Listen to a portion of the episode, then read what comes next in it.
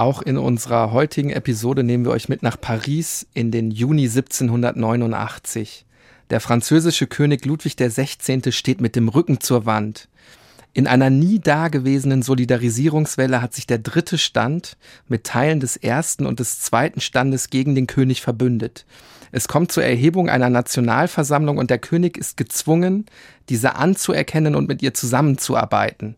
Mehr noch, am 27. Juli 1789 fordert er Klerus, also den ersten Stand, und Adel, also den zweiten Stand auf, sich an dieser Nationalversammlung zu beteiligen. Das alles passiert in einer Zeit, in der die Pariser Bevölkerung hungert, Frankreich die schwerste Wirtschaftskrise seit langem erlebt und kurz vor einem Bürgerkrieg steht. Eigentlich prallen hier zwei komplett unterschiedliche Welten aufeinander. Auf der einen Seite das alte höfische System, das vor allen Dingen in Versailles ein Paralleluniversum geschaffen hat, und auf der anderen Seite ein zunehmend aufgeklärtes, verzweifeltes und, du hast es angesprochen, vor allen Dingen auch hungerndes Volk.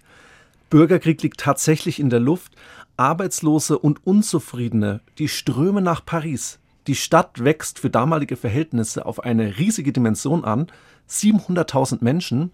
Der Historiker Johannes Wilms spricht da von einer Reservearmee des Elends, also potenziell Unzufriedene, potenziell Aufständische, potenzielle Revoluzer, würde man sagen, die jederzeit eben diese Revolution auslösen kann.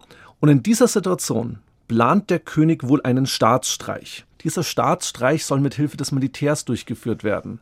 Also royale Truppen, dem König treu ergebene Truppen sollen zusammengezogen werden und alle führenden Figuren des dritten Standes sollen verhaftet und vor Gericht gestellt werden.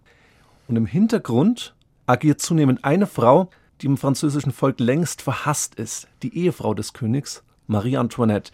Über ihren Werdegang von der österreichischen Prinzessin zur mächtigsten Herrscherin Europas haben wir in der letzten Folge gesprochen. Hört da gern noch mal rein. Sie ist es wohl auch, die den Plan des Staatsstreichs vorantreibt und die Entlassung von Jacques Necker, ein im Volk durchaus beliebter Finanzminister, durchsetzt.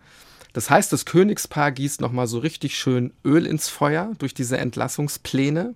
Das Pulverfass Paris beschreibt ein französischer Buchhändler in seinen Erinnerungen, als er am Nachmittag des 11. Juli 1789 die Champs-Élysées entlangläuft. Ich zitiere: Auf allen Anhöhen Rings um Paris sind Kanonen in Stellung gebracht. Der Tanz wird beginnen, so heißt es, am kommenden Montag, den 13., dem Jahrestag des Unwetters, das einen Teil Frankreichs verheerte. Für diesen Tag erwartet man jedoch einen ganz anderen und sehr viel schrecklicheren Sturm. Ja, Hannes, und dieser Sturm kommt, wenn auch erst am 14. Juli 1789. Wir sprechen über das Gewitter, das sich zu einem riesigen Sturm zusammenzieht und Frankreich und Europa, ja die ganze Welt für immer verändern wird. Wir sprechen über den Sturz von König Ludwig XVI. und seiner Ehefrau Marie Antoinette und schließlich über einen Prozess, der als Revolutionstribunal angesetzt ist und als Blutstribunal endet. Und wir sprechen darüber, warum ohne die französische Revolution unsere moderne Demokratie kaum denkbar wäre und wie sie unser tägliches Leben noch immer beeinflusst. Wir, das sind Hannes Liebrandt und Niklas Fischer, zwei Historiker von der Ludwig-Maximilians-Universität in München. Das ist ein Podcast von Bayern 2 in Zusammenarbeit mit der Georg von Vollmer Akademie. Das ist Tatort Geschichte.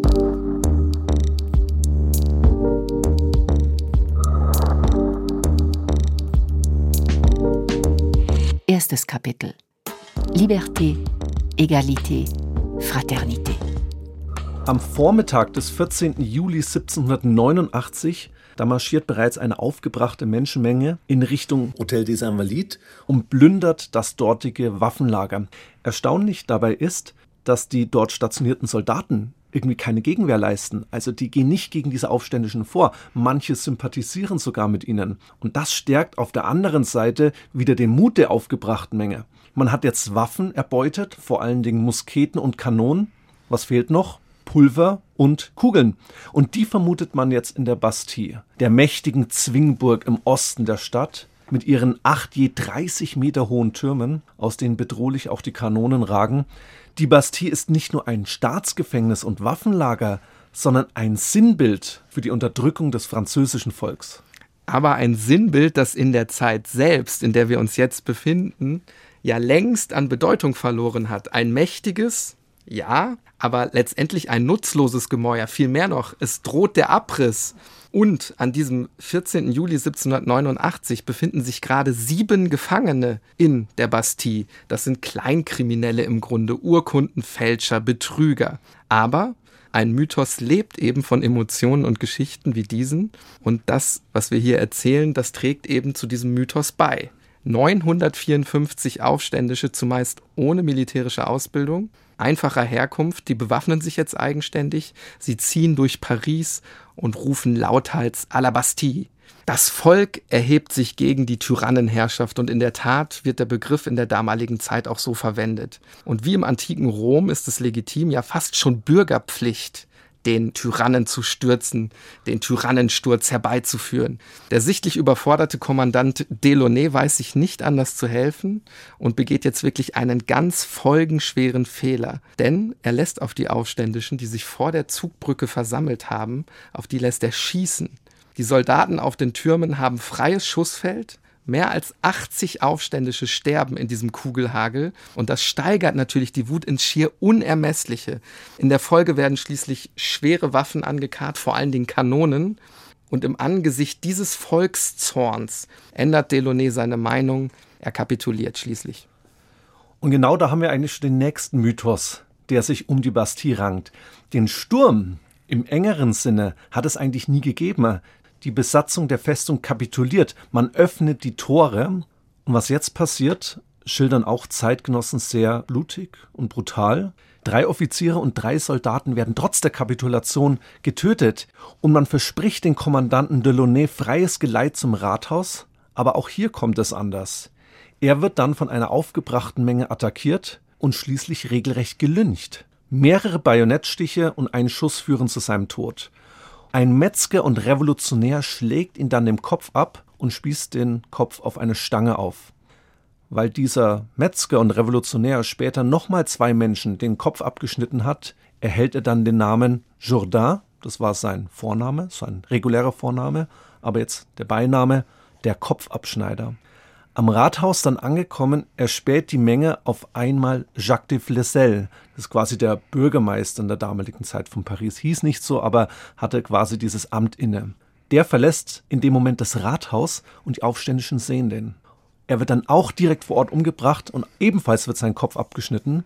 Und diese beiden blutigen Köpfe, die trägt man dann unter dem Jubel der Pariser Bevölkerung durch die Stadt man kann sagen, es sind die ersten, aber gewiss nicht die letzten prominenten Opfer der französischen Revolution. Ja, du hast es jetzt so schön erzählt, deswegen wollte ich dich nicht unterbrechen, aber es ist ja auch irgendwie nochmal so ein Sinnbild für die Brutalität, ähm, mit der man sich ja fast auch schon nach außen so ein bisschen brüstet. Der Kopfabschneider so fast schon als triumphiraler Beiname, wenn wir das versuchen zusammenzufassen. Der Fall der Bastille markiert keineswegs den vollständigen Zusammenbruch der königlichen Autorität, aber er zeigt dem ganzen Volk, das Ende der Monarchie ist nah.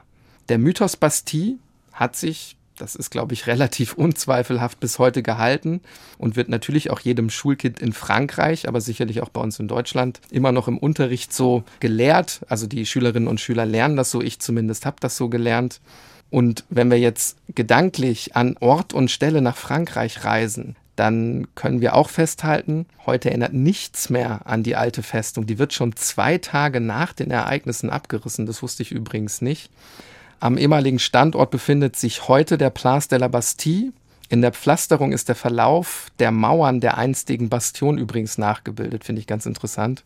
Ja, der Ort ist wirklich fast getilgt aus der öffentlichen Erinnerung aber nicht der Tag und auch nicht, was dahinter steht. Der 14. Juli 1789 ist wirklich der Nationalfeiertag in Frankreich. Und das zeigt ja schon die Bedeutung dieses historischen Ereignisses. Nicht nur für Frankreich, sondern eben auch für Europa, aber vor allen Dingen für Frankreich.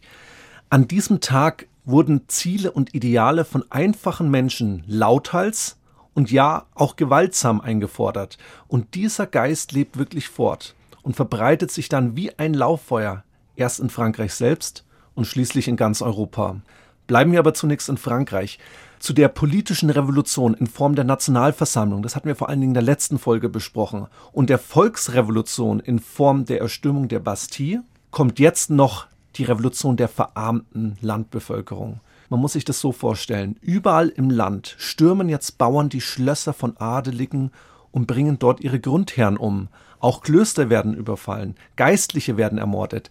Es ist eine Revolution von unten und sie dreht sich immer weiter und wird auch immer blutiger. Anfang August 1789 werden von der Nationalversammlung die Privilegien des ersten und des zweiten Standes abgeschafft. Damit ist das Ende der Ständegesellschaft und auch das Ende des Feudalsystems in Frankreich besiegelt. Adelige müssen jetzt Steuern zahlen. Bauern und Bürger haben Zugang zu allen Ämtern. Ende August 1789, also im gleichen Monat, es geht Schlag auf Schlag, verkündet die Nationalversammlung die Erklärung der Menschen- und Bürgerrechte. Und das ist jetzt wirklich ein historischer Tag für Frankreich und Europa. Alle Menschen haben Rechte, die ihnen niemand nehmen kann. Artikel 1 beispielsweise, ich zitiere, die Menschen werden frei und gleich an Rechten geboren und bleiben es. Gesellschaftliche Unterschiede dürfen nur im allgemeinen Nutzen begründet sein. Dazu sehen wir in dieser allgemeinen Erklärung das Recht auf Freiheit, das Recht auf Eigentum, das Recht auf Sicherheit, die Gleichheit vor dem Gesetz, Widerstandsrecht gegen tyrannische Herrschaft, Religionsfreiheit und vor allen Dingen auch Artikel 11, die freie Äußerung von Meinungen und Gedanken ist eines der kostbarsten Menschenrechte. Jeder Bürger kann also frei reden, schreiben und drucken. Also was hören wir daraus? Meinungs- und Pressefreiheit. Und das war damals revolutionär, die endgültige Aufhebung der königlichen Zensur. Bereits ein Jahr später werden diese Menschen- und Bürgerrechte zur Präambel der ersten Verfassung der Französischen Republik und gelten bis heute. Liberté, Egalité, Fraternité. Freiheit, Gleichheit, verstanden als Rechtsgleichheit, Brüderlichkeit, das sind wirklich die Schlagworte der französischen Revolution, ich glaube, die jeder kennt. Und noch heute sehen wir diese drei Grundsätze. Wenn ihr das nächste Mal in Paris seid, achtet da mal ein bisschen drauf. Schaut mal auf die staatlichen, auf die öffentlichen Gebäude. So häufig sieht man Liberté, Egalité, Fraternité. Ebenso auf Denkmälern. Ja, mit einer ganz entscheidenden Einschränkung. Die Brüderlichkeit muss man wörtlich nehmen. Sie waren nämlich noch nicht Bestandteil dieser konstitutionellen Revolution. Das kommt erst später. Und Frauenrechte sind hier absolut noch gar nicht berücksichtigt. Die Erklärung der Menschen- und Bürgerrechte gilt nur für Männer. Bis 1794 übrigens nur für weiße Männer. Auch das müssen wir betonen. Also beispielsweise nicht für die Männer in den französischen Kolonien. Die spätere politische Arbeiterbewegung greift diese, ich nenne das jetzt mal Wertetrias der Revolution wieder auf. Sie wandelt sie aber etwas ab kennt man heute noch von der Sozialdemokratie. Freiheit, Gerechtigkeit, Solidarität heißt es da. Das wird dann schon sehr früh auch verbunden mit zu Sätzen wie Einigkeit macht stark. Was ist hier gemeint? Gesellschaftliche Veränderung, Gerechtigkeit eben nur, wenn man zusammenhält, sich gemeinsam organisiert, eben solidarisch ist. Und Solidarität heißt eben, oder solidarisch sein heißt eben, auch Frauen mit einzuschließen, auch die in politische Teilhabe zu bringen. Und deswegen ist es sicherlich nicht ganz zufällig, dass bei der Sozialdemokratie an die Stelle der Brüderlichkeit die Solidarität getreten ist. Nein, das hat man ganz bewusst gemacht, weil zur Zeit der Französischen Revolution Frauenrechte noch nicht in dem Maßen diskutiert wurden. Sie gehörten quasi nicht zum offiziellen Diskurs der Zeit ein aktives beziehungsweise sogar passives Wahlrecht, also entweder ich darf jemanden wählen oder ich darf gewählt werden, ne? also ein allgemeines Wahlrecht, das gab es lediglich für kurze Zeit im US-Bundesstaat New Jersey von 1776 bis 1807 dass wirklich Frauen wählen dürfen und gewählt werden dürfen, das ist dann eine Errungenschaft erst des 20. Jahrhunderts. In Deutschland 1918, in Frankreich übrigens erst 1944, war mir auch nicht so bewusst, am Ende des Zweiten Weltkriegs quasi. Und die Frauen unter den Sans-Culottes, wie zum Beispiel Marie-Olympe de Gouges, die wandten sich gegen diese Auslegung und versuchten, leider vergeblich, Frauenrechte einzufordern. Niklas, nachdem ich ja weiß, dass du des Französischen nicht so mächtig bist, habe ich die Frage, wer oder was die Sans-Culottes waren, bei der letzten Aufnahme Jasmin gestellt, quasi um dich ein bisschen aus der Schusslinie zu nehmen. Ich hoffe, du äh, vergibst mir das. Das heißt, es liegt einfach nur an meiner Aussprache, Richtig, dass ich diese genau. Frage nicht beantworte. Deswegen hören wir jetzt einfach mal rein, was Jasmin gesagt hat. Ich glaube, sie hat das auch viel besser erklärt, als wir beide das könnten. Okay, ganz kurze Französischstunde. Also die Bezeichnung sans culotte sind genau genommen zwei Wörter, sans ohne und culotte Kniebundhose.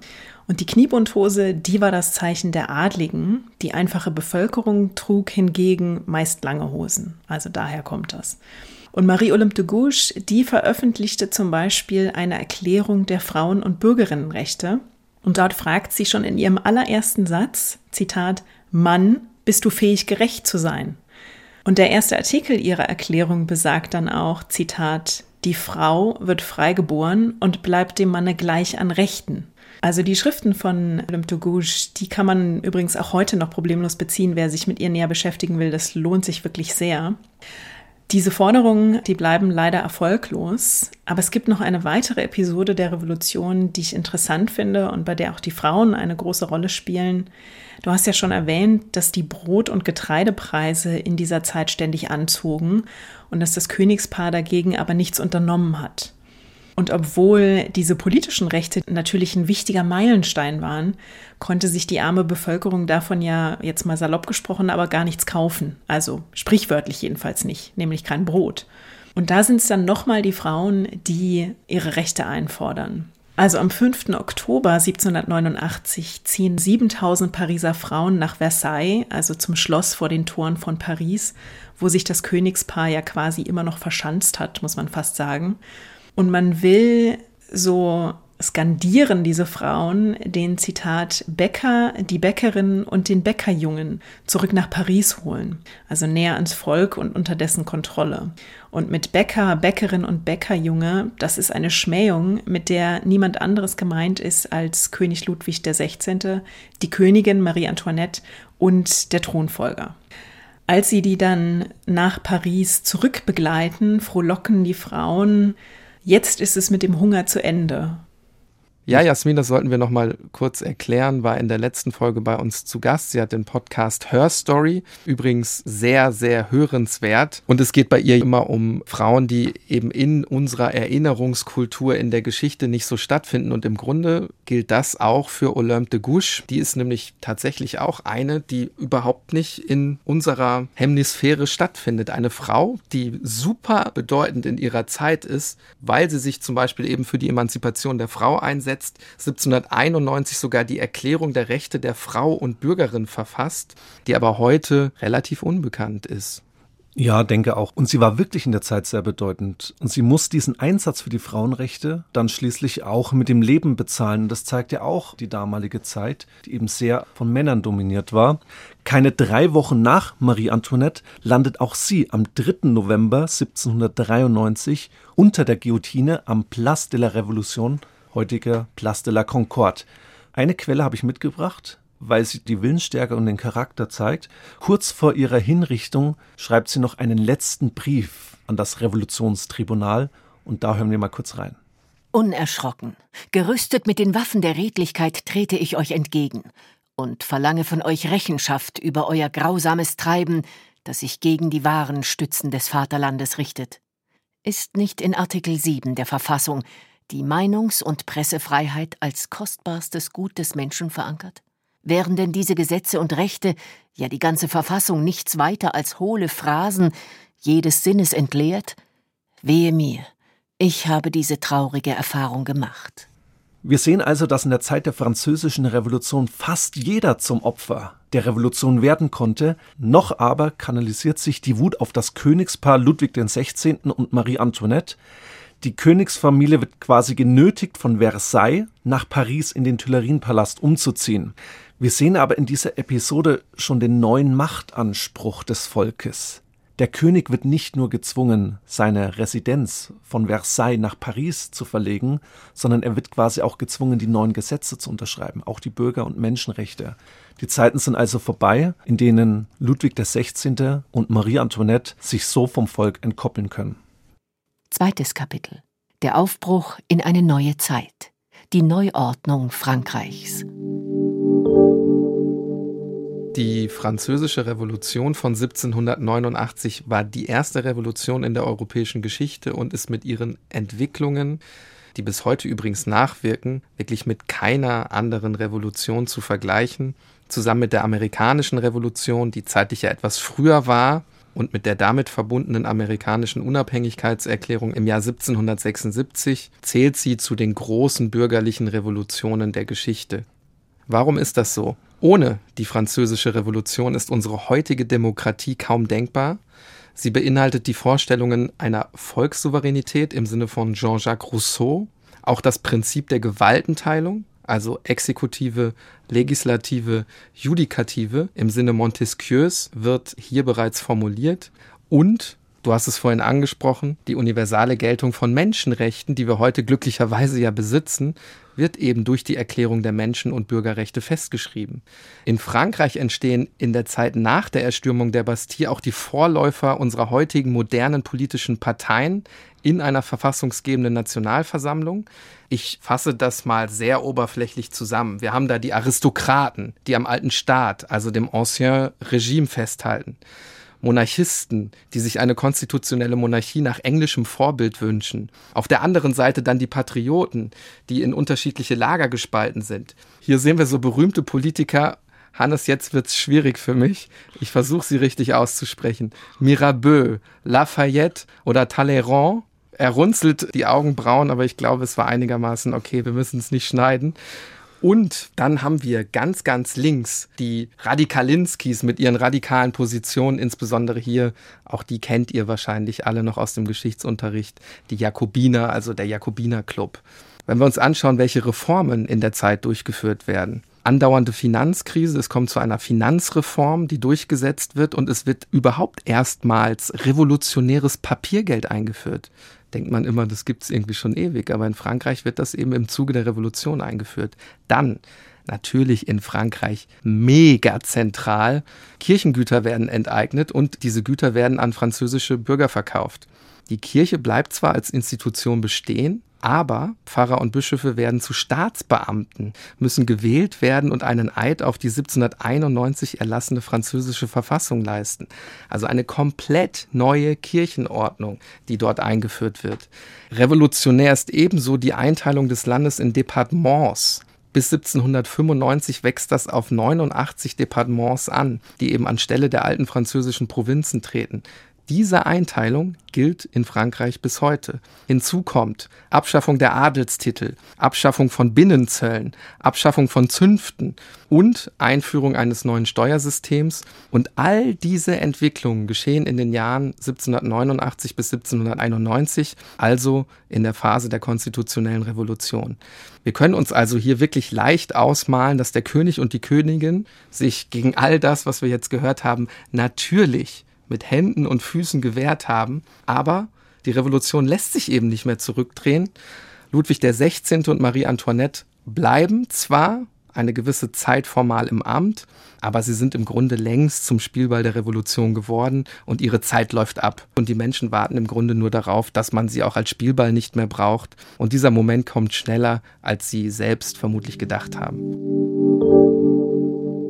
Das Königspaar steht fortan unter besonderer Beobachtung der Revolution. Das ehemals absolute Leben in Versailles, der Prunk, die Verschwendung, die Feste, das ist längst vorbei. Sie können eigentlich nur noch fliehen, und das wissen sie, um vom Ausland eine Koalition gegen die Revolution zu schmieden. Und das macht die Königsfamilie. Aber sie kommen nicht weit. Bereits einen Tag nach der Flucht wird diese am 21. Juni 1791 in Varennes gestoppt. Wenn sie es nicht schon ohnehin waren, dann gelten sie spätestens jetzt als Verräter der Revolution, als Verräter des Vaterlandes und auch als Verräter der französischen Nation. Die Rückfahrt nach Paris ist dann wirklich auch ein Akt öffentlicher Demütigung. Die werden da von Leuten bespuckt, angeschrien, verhöhnt. Es gibt keine Privatsphäre. Sie dürfen sich nicht umziehen. Sie sind ständigen Anfeindungen ausgesetzt. Und jetzt geht es weiter Schlag auf Schlag. Keine drei Monate nach der Flucht wird in Frankreich eine Verfassung erlassen, die nun eine konstitutionelle Monarchie anstelle der absoluten Gewalt setzt. Ludwig XVI. ist also nicht mehr allein Gott, sondern seinem Volk, vor allen Dingen der Assemblée Nationale, also der Nationalversammlung und dadurch einer Verfassung verantwortlich. Das sehen wir übrigens auch an seinem Titel. Er heißt Ludwig von Gottes Gnaden und der Staatsverfassung König der Franzosen. Dieser Schritt, der jetzt wirklich sehr revolutionär klingt, ist aber nur eine Zwischenstation. Für viele Revolutionäre war das Erreichte eigentlich zu wenig. Sie wollen nichts anderes als den kompletten Sturz des Königspaares, als den kompletten Sturz der Monarchie. Am 10. August 1792, das ist auch jetzt so ein Ereignis, das so symptomatisch für die französische Revolution steht, da stürmt eine aufgebrachte revolutionäre Menge die Tuilerien. Dort residiert jetzt das Königspaar und nimmt ihn und seine ganze Familie gefangen. Wer da jetzt vielleicht an Szenen wie die Erstürmung des Kapitols in Washington im Jahr 2021 denkt, da muss man sagen, der Tuileriensturm, der endet in einem regelrechten Massaker. Hunderte Schweizer Gardisten fallen bei der Verteidigung der Tuilerien und ebenfalls hunderte Aufständische werden getötet. Die Zahlen variieren hier etwas, je nachdem, welche Quelle man nimmt. Und nach dem Tuileriensturm dreht sich jetzt das Revolutionsrad weiter. Die Aufständischen erzwingen die Einberufung eines Nationalkonvents, die Abschaffung der gerade erst eingeführten konstitutionellen Monarchie und die Ausrufung der ersten französischen Republik.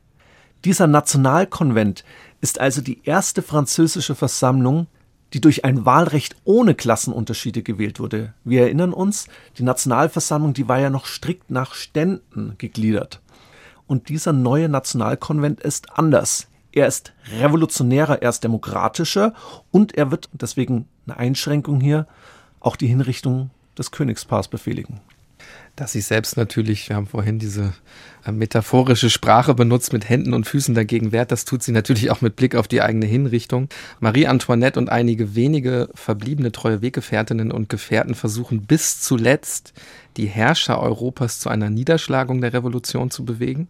Wir dürfen nicht vergessen, die französische Revolution kämpft nicht nur gegen innere, sondern ja auch gegen äußere Feinde in einer Reihe von sogenannten Koalitionskriegen. Die befürchten nämlich, dass sich die Revolution in Europa ausbreitet, haben also natürlich auch kein Interesse an dem, was sich da in Paris und in Frankreich abspielt. In einem Manifest droht die antirevolutionäre Koalition, vor allen Dingen Preußen und Österreich, mit nichts Geringerem als der Vernichtung von Paris, sollte nicht wieder der rechtmäßige König Ludwig XVI. eingesetzt werden. Wir sehen also, dass die dynastischen Bande in Europa immer noch sehr gut funktionieren, sehr mächtig sind. Wobei man vielleicht sagen kann, vielleicht war es auch wirklich, du hast es ja gerade schon angesprochen, auch eigenen Interessen, ob es dann wirklich die dynastische Bande war oder ob man einfach keine Revolution in Preußen, keine Revolution in Wien haben wollte. Das ist halt die Frage. Ja, das wird auf jeden Fall eine Rolle gespielt haben, ne? dass das, was man da auch ideologisch ähm, aufgebaut hat, dass sich das eben in ganz Europa ausbreitet. Die französische Revolution kann sich jedoch sowohl im Inneren als auch außenpolitisch, hier sind wir ja gerade, behaupten. Die Revolutionsarmee siegt bei Valmy, Preußen und Österreich verlieren die entscheidende Schlacht und das ist wirklich der Wendepunkt im ersten Koalitionskrieg. Und mit diesen außenpolitischen Erfolgen festigt sich der Sieg der Revolution und es ist eben auch der Anfang vom Ende im Leben der Marie Antoinette und ihrer Familie. Dieses letzte Kapitel, was nun eingeläutet wird in ihrem Leben, das ist eines von Flucht, Verrat, Demütigung und Tod. Drittes Kapitel. Vive la République! Vive la Nation! Vive la Liberté! Ja, man kann es wirklich so als letztes Kapitel im Leben von Marie Antoinette und König Ludwig XVI. umschreiben, weil jeder in Frankreich weiß, spätestens nach der gescheiterten Flucht, solange der König lebt, solange wird es auch Versuche geben, ihn zu befreien, um ihm wieder die französische Krone aufzusetzen das ist gar nicht so einfach, einen vormaligen König nach Gottes Gnaden zu verurteilen. Es wird lange und erbittert in Paris darüber gestritten, ob man einen souveränen Monarchen überhaupt richten darf. Aber Ludwig ist eben nicht mehr absolut und er ist auch kein Monarch mehr. Der Prozess wegen Hochverrat gegen ihn beginnt schließlich am 11. Dezember 1792 und endet wirklich mit einer denkbar knappen Mehrheit im Nationalkonvent, 366 von 721 Stimmen stimmen für die Todesstrafe.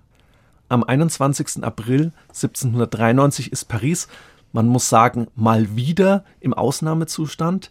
Sämtliche Zugänge zur Stadt sind mit doppelten Wachen besetzt. In einer geschlossenen Kutsche, das ist auch noch der Unterschied zu Marie Antoinette, das hatten wir in der letzten Folge besprochen, wird er zum Place de la Revolution gefahren. Vor der Guillotine werden ihm die Haare abgeschnitten, ehe er dann die letzten Meter seines Lebens geht. Vor der Guillotine angekommen, will er dann noch zu den Tausenden von Schaulustigen sprechen. Er will die Stimme erheben, wird aber sofort durch einen einsetzenden Trommelwirbel übertönt. Und dann vollendet die Guillotine ihr Werk und augenblicklich schreit dann die Menge Vive la République, vive la Nation, vive la Liberté. Wir haben es ja heute so ein bisschen mit der metaphorischen Sprache. Wenn ich dabei jetzt bleibe oder mir treu bleibe, dann kann man sagen, dass die noch junge Republik mit dem Blut des Königs getauft wurde. Und es wird nicht das letzte royale Blut sein, das bald an der Guillotine klebt. Die Königin, also Marie Antoinette, überlebt ihn nur um knapp neun Monate. Die letzten Wochen von ihr sind relativ gut dokumentiert, weil sie bis zuletzt zahlreiche Briefe schreibt. Man ist da übrigens sehr erfinderisch, wenn es darum geht, die Briefe aus dem Gefängnis zu schmuggeln. Sie kann sich da ein regelrechtes Netzwerk von Helferinnen und Helfern aufbauen und sich dann eben auch auf diese Menschen verlassen. Es gibt tatsächlich auch mehrere Fluchtpläne und Fluchtversuche.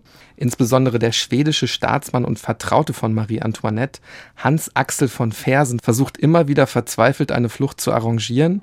Er schreibt nach Wien und versucht wirklich sehr eindringlich um Hilfe zu bitten. Ich zitiere hier einfach mal, weil da relativ deutlich wird, in welcher verzweifelten Lage er sich befindet, beziehungsweise eben sich Marie Antoinette befindet ob es mit der Würde des Kaisers und seinen Interessen zu verbinden sei, dass er bloßer Zuschauer des Schicksals bleibt, ohne zu versuchen, sie diesem Schicksal zu entziehen oder sogar zu entreißen. Aber entscheidend, Wien bleibt stumm.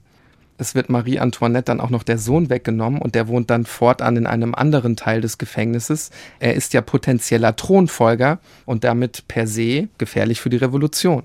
Übrigens, der Sohn stirbt 1795 dort in dieser Festungshaft im Alter von zehn Jahren, vollkommen auf sich allein gestellt. Es gab Dutzende Hochstapler, die sich für ihn ausgegeben haben und zahlreiche Verschwörungstheorien über seinen Tod. Also das ist auch alles im Grunde nochmal Teil eines eigenen Mythos geworden. Am 1. August 1793 wird die Mutter, Marie Antoinette, nachts um zwei aus der Festung schließlich in das Conciergerie-Gefängnis überstellt und damit beginnen die letzten sechs Wochen ihres Lebens. Man nimmt ihr alle Besitztümer weg, man lässt ihr nur noch ein Taschentuch, man zwingt sie dazu, sich auch noch von ihrer Tochter zu verabschieden. Sie kommt also in Einzelhaft. Ihre Zelle ist düster, es gibt nur ein aufklappbares Eisenbett, zwei Matratzen, zwei Strohsessel, ein Kopfkissen, eine leichte Decke und einen Waschkrug. Und obwohl sie erst 38 Jahre alt ist, ist sie schon ergraut. Die traumatischen Ereignisse haben Marie Antoinette natürlich auch vorzeitig altern lassen. In den Zeitungen wird unterdessen weitergehetzt und die Stimmung aufgeheizt. So pöbelt zum Beispiel der Herausgeber und Radikale Jacques René Hébert in seiner berühmten Revolutionszeitung Le Peur Duchesse, die Königin sei eine Hure, die endlich die Krawatte Sansons anprobieren solle. Eine deutliche Anspielung auf den gleichnamigen Scharfrichter. In dem Zeitungsartikel geht es aber noch weiter. Zu lesen ist da etwa, der Henker solle mit dem Kopf der Wölfin Kegel spielen. Hannes, wir wissen, was damit gemeint ist, die Hinrichtung durch die Guillotine. Und viele fragen sich vermutlich jetzt, warum die befreundeten und vor allen Dingen auch verwandten Königshäuser in Europa, insbesondere die Habsburger in Österreich, ihr nicht zur Hilfe eilen. Ja, wahrscheinlich sind mehrere Gründe entscheidend. Sie war kein Machtfaktor mehr, für den es sich vielleicht auch zu kämpfen lohnte. Eine abgesetzte Königin, eine Witwe, die jetzt im Gefängnis sitzt und man hat natürlich auch gesehen in diesen Koalitionskriegen, wie fanatisch die französische Revolutionsarmee für die Erfolge der eigenen Revolution kämpft. Man kann jetzt nicht einfach nach Paris spazieren, ins Conciergerie-Gefängnis und Marie Antoinette befreien. Es gibt Solidarisierungen, es kommt auch zu Fluchtplänen und Versuchen, aber die wirklich Mächtigen in Wien, die bleiben eben stumm. Und das Blutstribunal, wie Hans Axel von Fersen treffen schreibt, kann dann eben nicht mehr abgewendet werden. Ja, da hat er sicherlich recht, auch wenn das offiziell anders hieß. Das hieß nämlich Revolutionstribunal, vor dem eben Marie Antoinette der Prozess gemacht wird. Ihre Ankläger legen ihr da eine ganze Reihe von Vorwürfen zur Last. Ich habe hier mal einige rausgegriffen. Da heißt es zum Beispiel, sie habe eine geheime politische Beziehung zum König von Böhmen und Ungarn unterhalten. Dann heißt es, sie habe in einer fürchterlichen Weise die Finanzen Frankreichs für ihre Vergnügungen und Intrigen verschwendet. Sie habe dem Kaiser von Österreich Millionen zukommen lassen, sie solle mit fremden Agenten gehandelt haben und sie habe ihrem Gemahl, dem König, den habe sie politisch instrumentalisiert. Auch hier kommen natürlich wieder Geschlechterstereotype zum Vorschein. Ihr wird permanent gesagt, dass sie ihre Pflichten als Mutter vernachlässigt hätte. Es wird wirklich alles aus ihrer Vergangenheit hervorgekramt, was man gegen sie verwenden kann. Ihr verschwenderischer Lebensstil, ihre abwertenden Aussagen über das gemeine Volk, der spätere Verrat am Revolutionsgedanken. Die Geschworenen übrigens, Auch das zeigt so wieder den Geist der französischen Revolution. Die sollen den Querschnitt der Gesellschaft abbilden, eben ganz im Sinne des Ideals der französischen Revolution. Alle Klassen sind vertreten. Ein Chirurg, ein Limonadenverkäufer, ein Musiker, ein Buchdrucker, ein Perückenmacher, ein ehemaliger Priester, um nur so einige ausgewählte zu nennen, weil das eben ganz gut zeigt, wie breit dieses Tribunal aufgestellt ist. Aber auch hier sehen wir wieder, es sind ausschließlich Männer, die hier über eine Frau richten und über ihr Auftreten als Frau und als Mutter. Man ist sehr darum bemüht, den Prozess rechtmäßig und fair erscheinen zu lassen. Dabei ahnt vermutlich schon jede oder jeder im Land, wie es ausgehen wird. Trotzdem werden insgesamt noch 41 Zeugen aufgerufen. Die schwören übrigens sogar noch einen Eid, dass sie, Zitat, ohne Hass und ohne Furcht die Wahrheit, die ganze Wahrheit und nur die Wahrheit aussagen werden. Das klingt jetzt alles erstmal so, als wäre das ein ordentlicher Prozess gewesen, hat aber letztlich nichts mit rechtsstaatlichen Prinzipien zu tun. Die sucht man hier vergeblich. Und das weiß natürlich auch Marie Antoinette selbst längst. Ja, ich denke auch, diese Revolutionstribunale, die sind ja auch in der Zeit längst zu einem politischen Machtinstrument der Revolution geworden. Im Grunde geht es darum zu beweisen und vor allen Dingen auch öffentlich zu zeigen, wie sehr sich Marie Antoinette vom Volk abgekoppelt und dieses schamlos ausgenutzt hat wir können jetzt nicht den ganzen Prozess nachspielen, ich glaube, das versteht jeder, aber sehr wohl die Urteilsverkündung. Einstimmig erklären die Geschworenen Marie Antoinette für schuldig, das Urteil ist bekannt, die Todesstrafe. Sie nimmt das Urteil wirklich regungslos zur Kenntnis und auf die Frage, ob sie noch etwas sagen möchte, schüttelt sie einfach ganz still den Kopf. Marie Antoinette wird zurück in ihre Zelle gebracht und entgegen der normalen Gepflogenheiten werden ihr jetzt in dieser letzten Nacht zwei Kerzen angezündet und Papier und Tinte bereitgestellt. Dieser letzte Brief, den sie jetzt in dieser trostlosen, kalten Zelle schreibt, ist an Madame Elisabeth gerichtet. Das ist die Schwester von König Ludwig 16. Warum an die Schwester von ihm? Die hat nämlich auf die Kinder aufgepasst, also auf die Tochter. Und da hören wir jetzt mal rein. Dir, liebe Schwester, schreibe ich zum letzten Mal. Ich wurde soeben verurteilt. Nicht zu einem schmachvollen Tod, der nur für Verbrecher gilt, sondern dazu, deinen Bruder wiederzufinden. Unschuldig wie er, hoffe ich ihm in seinen letzten Augenblicken zu gleichen. Ich bin ruhig, wie man es ist, wenn das Gewissen dem Menschen keine Vorwürfe macht. Ich bedauere tief, meine armen Kinder zu verlassen. Du weißt, ich habe nur für sie gelebt und für dich, meine gute, zärtliche Schwester.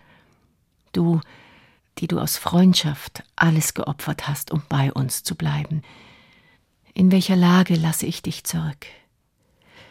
Ich bitte alle, die ich kenne, und im Besonderen dich, liebe Schwester, um Verzeihung für jedes Leid, das ich ihnen unwissentlich etwa zugefügt habe. Ich verzeihe all meinen Feinden alles Böse, das ich durch sie erlitten habe. Ich sage hier mit den Tanten und all meinen Brüdern und Schwestern Lebe wohl. Ich hatte Freunde. Der Gedanke, dass ich von ihnen für immer getrennt bin, und das Bewusstsein ihres Schmerzes gehören zu den größten Leiden, die ich sterbend mit mir nehme mögen Sie wenigstens wissen, dass ich bis zu meinem letzten Augenblick an Sie gedacht habe. Leb wohl, gute, zärtliche Schwester. Möge dieser Brief dich erreichen. Vergiss mich nicht. Ich umarme dich von ganzem Herzen, so wie die armen lieben Kinder. Mein Gott, wie herzzerreißend ist es doch, sie für immer zu verlassen. Leb wohl. Leb wohl. Der Brief, der gelangt jetzt nicht wie gewünscht zur Schwägerin, sondern über Umwege zum Chefankläger des Revolutionstribunals, der auch den Prozess gegen Marie Antoinette geleitet hat, Antoine Fouquier-Tinville. Der ist wirklich das Gesicht des Revolutionstribunals geworden. An über 2400 Todesurteilen soll er beteiligt gewesen sein.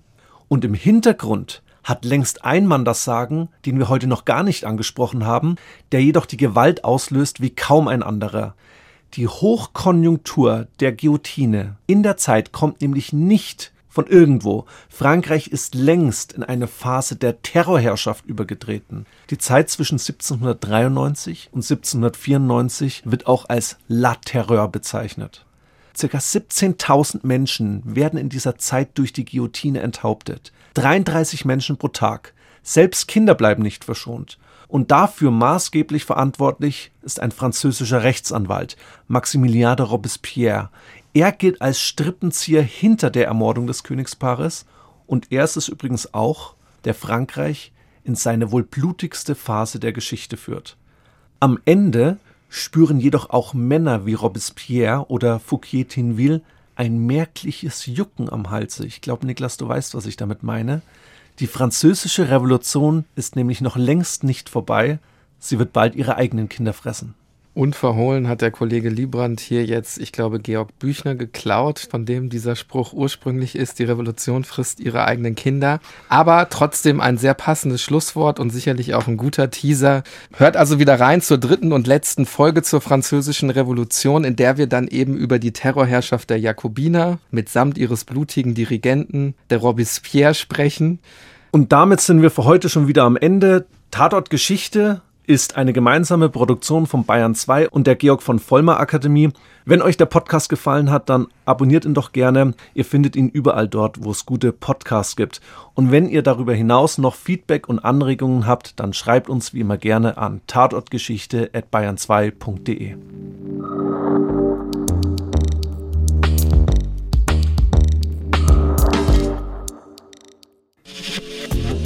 Wenn euch dieser Podcast gefallen hat, dann gefällt euch vielleicht auch Alles Geschichte. Im History Podcast von Radio Wissen schlagen wir den Bogen vom Gestern ins Heute und untersuchen die historische DNA unserer Gesellschaft. Schluckimpfung ist süß, Kinderlähmung ist grausam. Diese Schluckimpfung wird später in Deutschland einer ganzen Generation bekannt. Doch bis es soweit war, musste erst ein politischer Kampf ausgetragen werden, denn es waren die 50er Jahre, die Zeiten des Kalten Krieges. Für die USA war es eine politische Katastrophe, dass die Sowjetunion einen besseren und billigeren Impfstoff hatte. Alles Geschichte findet ihr unter bayern2.de slash podcast und überall dort, wo es Podcasts gibt.